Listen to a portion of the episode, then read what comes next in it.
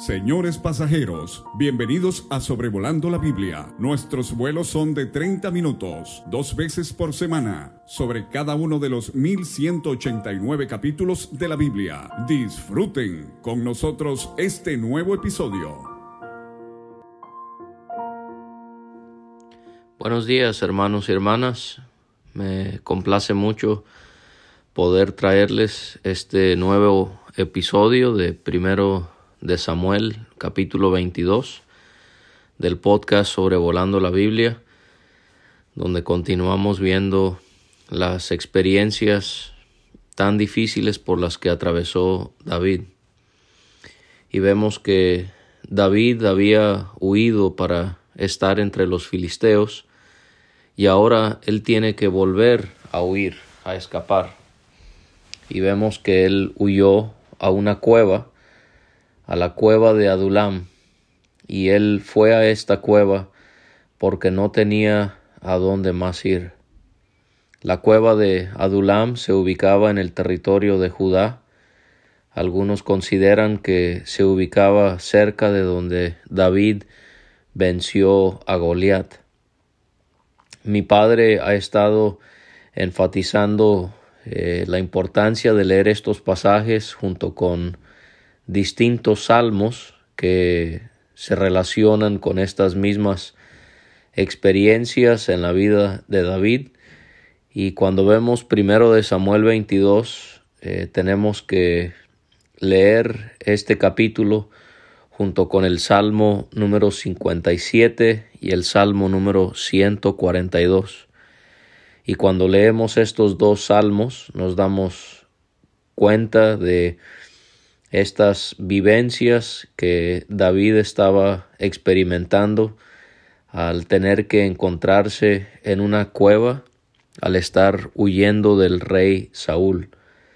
Y por ejemplo, cuando leo el Salmo 57, me asombra que David, él se siente tan atribulado que él habla de cómo él se refugiaba bajo las, las alas de, Dios, bajo su sombra.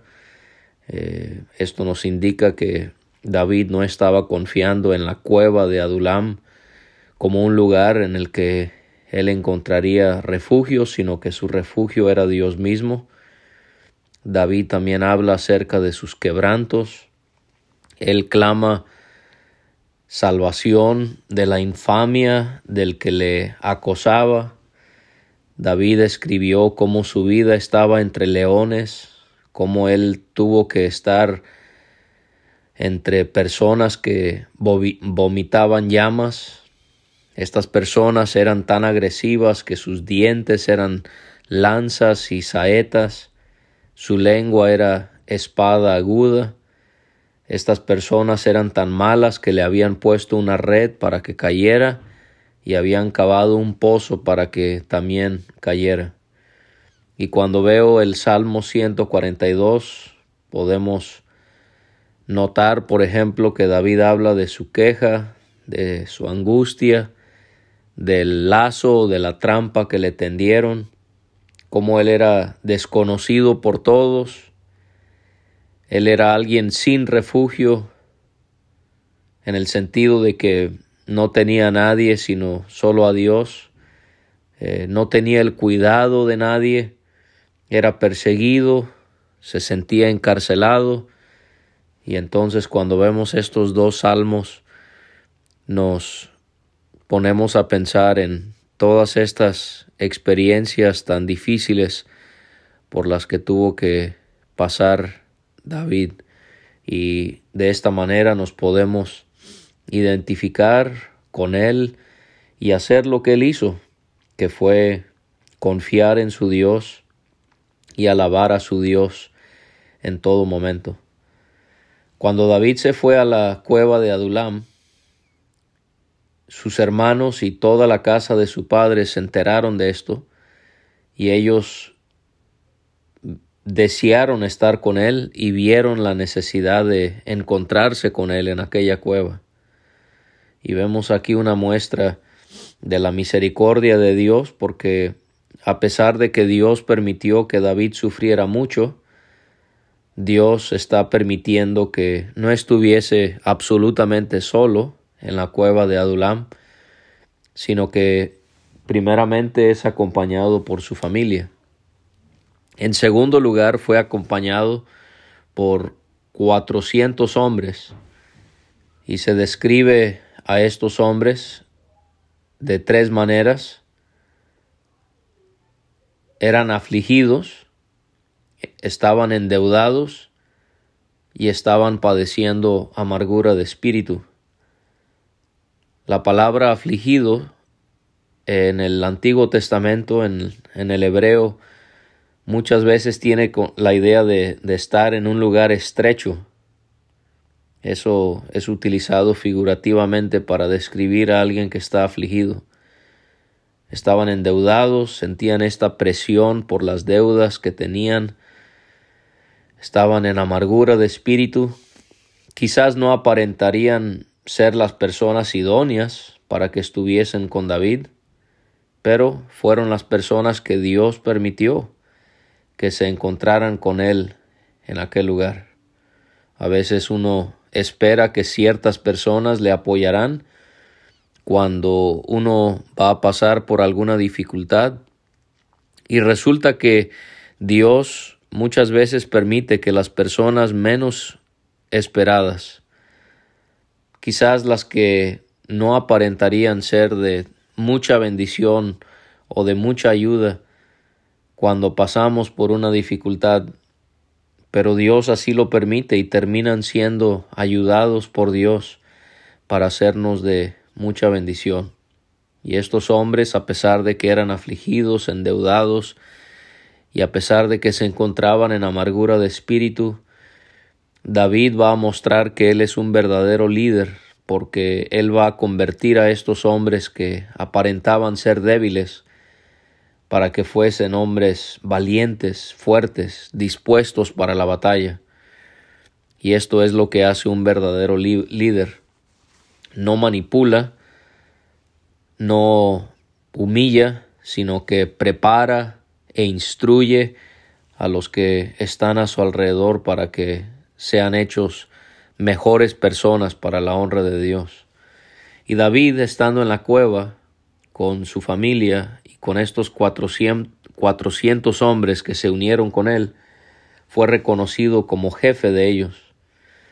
Y es admirable que cada uno de estos hombres salieron a donde estaba David sin importar si era una cueva, y ellos honraron a David sin importar si estaba siendo perseguido por el rey y por sus hombres.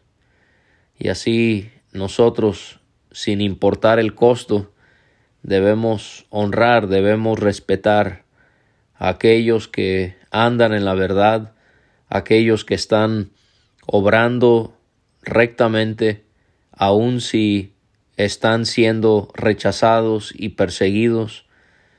Eh, deberíamos de otra vez, como hemos estado tratando de enfatizar, mostrar esa lealtad a ellos. Estamos equivocados cuando pensamos que somos espirituales, cuando seguimos lo que dice la mayoría.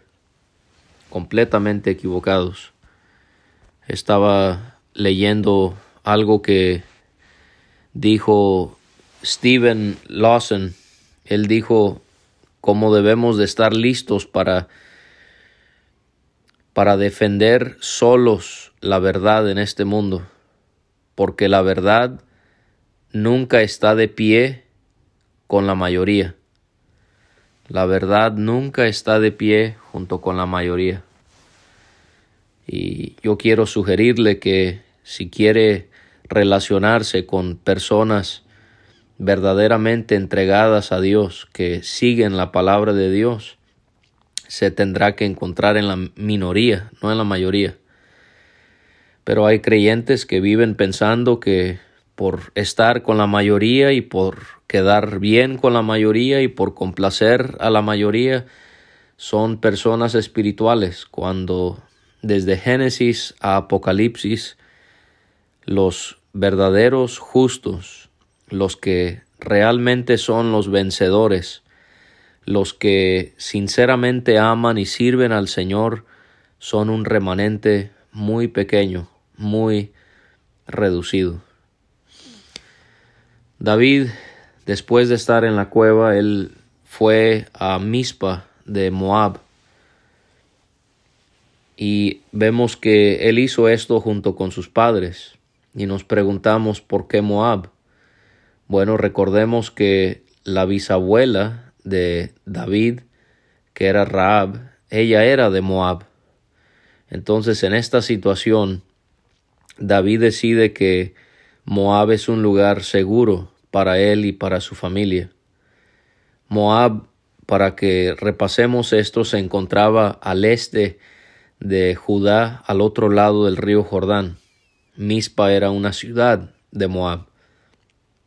Hay por lo menos cinco lugares distintos que son mencionados en el Antiguo Testamento que tienen este mismo nombre de Mispa.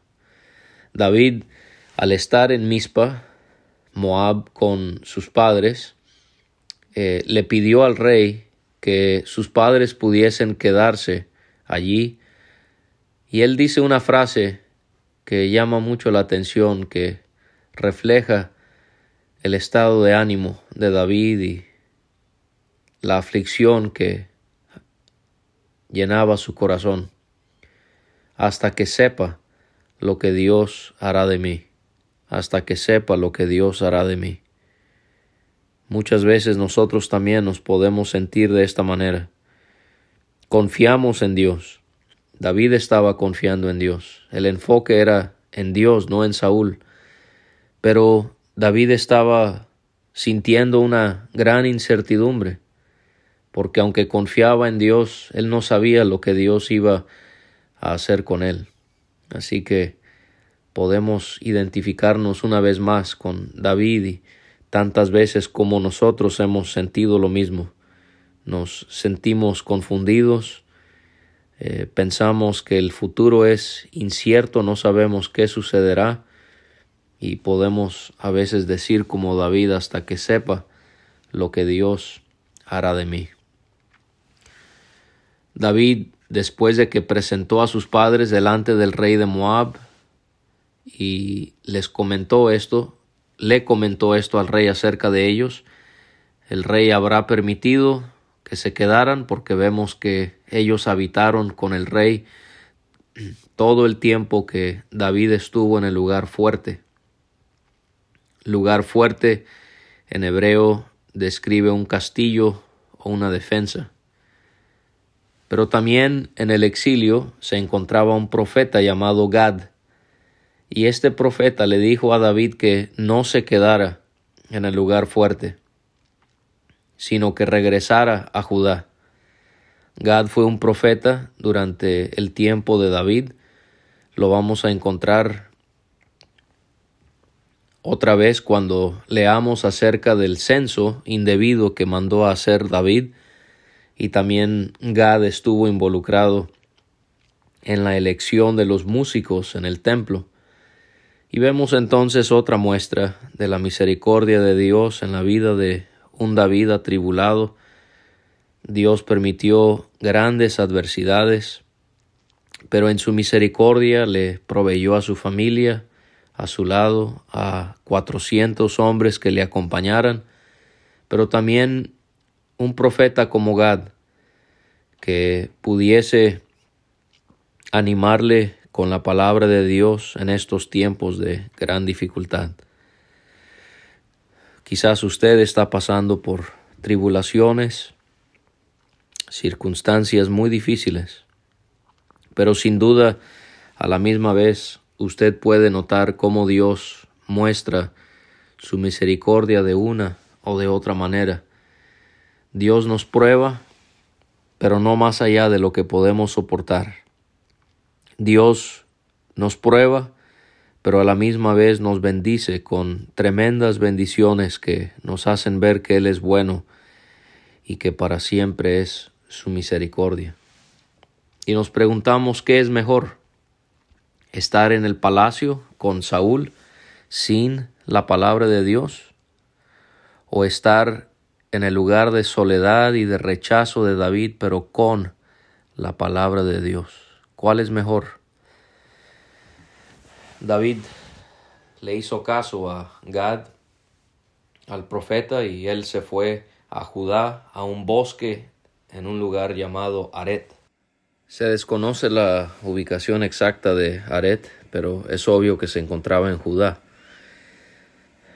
David yendo a este lugar, él se encontraba cerca de donde estaba Saúl, pero el profeta Gad le estaba pidiendo a David que hiciera algo en el que él iba a tener que confiar en el Señor, no tenía otra alternativa sino confiar en Él. Ahora del versículo 6 en adelante, Saúl entra en la narración que se nos brinda aquí y se nos hace ver que Saúl había oído acerca de las circunstancias de David. Él oyó que se sabía de David y de los que estaban con él. Y se nos describe cómo se encontraba Saúl, muy diferente a David. Saúl estaba sentado en Gabá. Sabemos que este era el lugar de donde era Saúl. Saúl está sentado debajo de un tamarisco, o sea, un árbol, sobre un alto. Este, esta frase normalmente en el Antiguo Testamento regularmente se asocia con, con la idolatría, aunque no podemos confirmar esto, pero está sobre un, alto, en un lugar alto, pudiera nomás referirse a, a la altura literal del lugar. David se encontraba sentado debajo de un árbol sobre un alto y tenía una lanza en su mano. Saúl está obsesionado y está preparado para lastimar a quien sea, especialmente si es David. Y todos sus siervos están alrededor de él. Humanamente hablando, muestra esto la ventaja que Saúl tenía por encima de David. La gran diferencia es que Saúl no tiene a Dios cuando David sí lo tenía. Y al estar Saúl obsesionado con matar a David y con tener el poder completo, total, dentro de Israel, Saúl sigue mostrando que está paranoico, porque le preguntó a sus siervos si David les daría tierra y viñas y les haría jefes de muchos soldados para que conspiraran contra él al haber hecho alianza con David. Pensó que podían ocultarle algo de esta naturaleza porque, bueno, él sentía que ellos le habían ocultado lo que Jonatán había hecho al levantar a David para que lo persiguiera a él. Y en esa conversación de paranoia de Saúl, hay un hombre que se vuelve a mencionar en este libro, lo vimos en el capítulo anterior, un hombre llamado Doeg, que va a mostrar lo malo y lo perverso que él era. Él era el principal de los siervos de Saúl. En el capítulo 21 es llamado el principal de los pastores de Saúl. Y él le dijo a Saúl que él había visto a David en Nob hablando con Ahimelech, hijo de Aitob, el sumo sacerdote. Recordemos que Nob era una ciudad sacerdotal en Benjamín y mi padre ya nos habló acerca de esta historia donde David le pide pan al sacerdote Ahimelech y allí estaba Doeg espiándoles y viendo lo que se llevaba a cabo. Y Doeg entonces él vio cómo Ahimelech le había dado comida y la espada de Goliat a David. Y Doeg torció lo que había sucedido porque él estaba haciendo pensar a Saúl que David y, a, estaban conspirando contra él. Cuando no tenían nada de verdad. David y sus hombres solo estaban desesperados por poder comer, mientras que David huía de Saúl. Pero esto es lo que hacen hombres que buscan promoverse, inventan cosas como Doeg, que quieren escuchar las personas de arriba como Saúl para que ellos sean elevados, sean reconocidos, sean premiados. Y vemos cómo Doeg consiguió lo que quería, porque provocó a Saúl, quien entonces al escuchar esto mandó traer a, a, Imelec junto con toda la casa de su padre y los sacerdotes que estaban en Nob. Y Saúl le pidió a Imelec que le escuchara, y Ahimelech respondió, heme aquí, señor mío. Saúl estaba absolutamente convencido de que Ahimelech estaba conspirando contra él. Le preguntó, ¿por qué han conspirado contra mí, tú y el hijo de Isaí? Cuando le diste pan y espada, y consultaste por él a Dios para que se levantase contra mí y me acechase, como lo hace hoy día. y Ahimelech, él respondió de una manera llamativa, él no se defendió a sí mismo, primeramente, aunque lo que decía Saúl era falso, sino que más bien Ahimelech defendió a David. Ahimelech describió a David de tres maneras. Lo describió como siendo fiel, como siendo sumiso y como siendo ilustre u honorable es la palabra. Y ahora sí, Ahimelech se defiende a sí mismo al hacer ver que era alguien que por tiempo había consultado a Dios y afirmó que él desconocía la situación de David. Tenemos que recordar que en el capítulo 21 David le había mentido a Imelec sobre el motivo de las condiciones en las que se encontraba. Así que Ahimelech está diciendo la verdad cuando él le pide al rey que no le culpe de cosa alguna a él como su siervo ni a toda la casa de su padre, porque él dijo, porque tu siervo ninguna cosa sabe de este asunto, grande ni pequeña. Pero Saúl estaba tan apasionado eh, de una manera perversa que él sentenció a muerte a Imelec y a toda la casa de su padre. Y vemos entonces cómo Saúl comandó a sus siervos a que mataran a todos los sacerdotes, porque no le dijeron a él lo que David estaba haciendo. Los siervos de Saúl mostraron ser más piadosos que Saúl y que Doeg, porque no quisieron matar a los sacerdotes de Dios. Estaban mostrando un respeto hacia los hombres que estaban sirviendo y representando a Dios. Doeg, él ahora muestra aún más su perversidad y que él era un hombre con intenciones muy malvadas, porque él le insistió a Saúl que se vengara de los sacerdotes, y él mismo, Doeg, terminó matando a ochenta y cinco sacerdotes.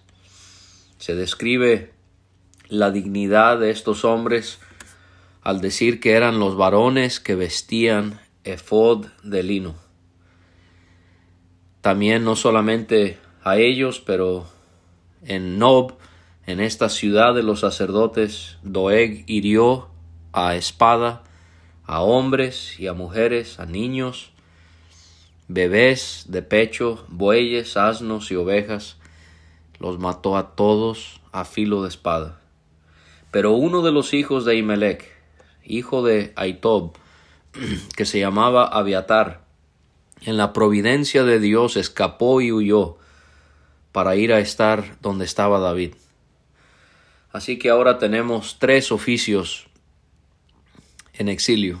Gad, un profeta, David, el rey, y Abiatar, el sacerdote, todos exiliados. Y nos hace pensar en nuestro Señor Jesucristo, él como el profeta, el rey, el sacerdote, él rechazado en estos tiempos, pero como David un día él será honrado.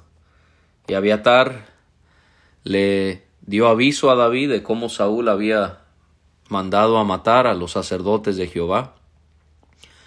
Y dijo David a Abiatar, yo sabía que estando ahí aquel día Doeg el Edomita, él lo había de hacer saber a Saúl, yo he ocasionado la muerte a todas las personas de la casa de tu padre.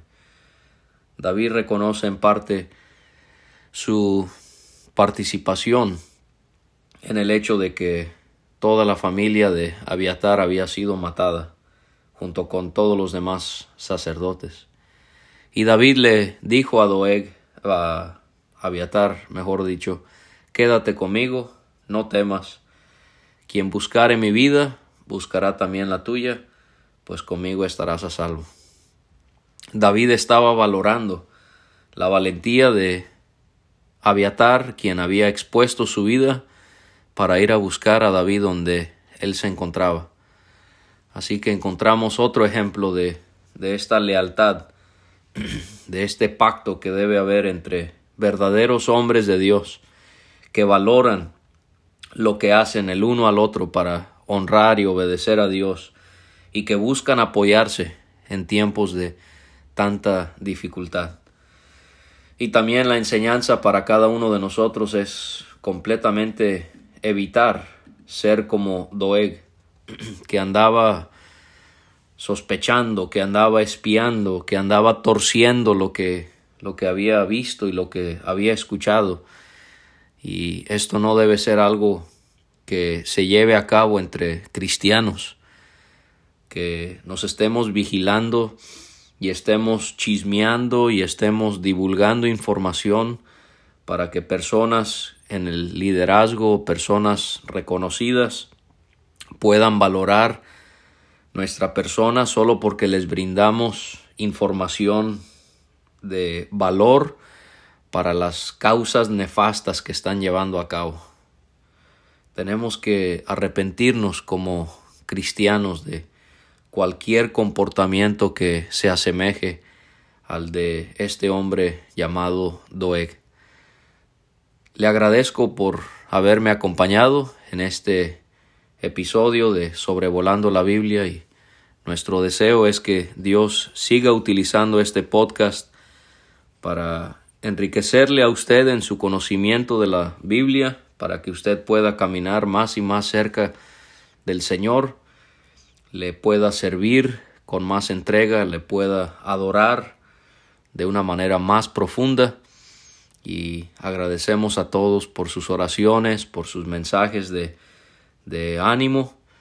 Y nosotros les exhortamos en el amor de Cristo a perseverar eh, a continuar en la lucha, en la batalla, siempre estudiando y meditando en la palabra de Dios que nos da la fuerza para poder seguir.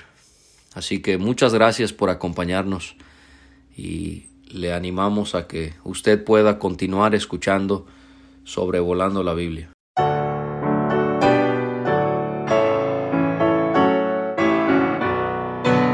Muchas gracias por escuchar. Puede conseguir todos los episodios de Sobrevolando la Biblia en aplicaciones de podcast como Spotify o Pocket Cast para recibir dos audios por semana a su WhatsApp. Envíe un mensaje al más 52 322 349 2258 y no olvide añadir este número a sus contactos. Hasta la próxima.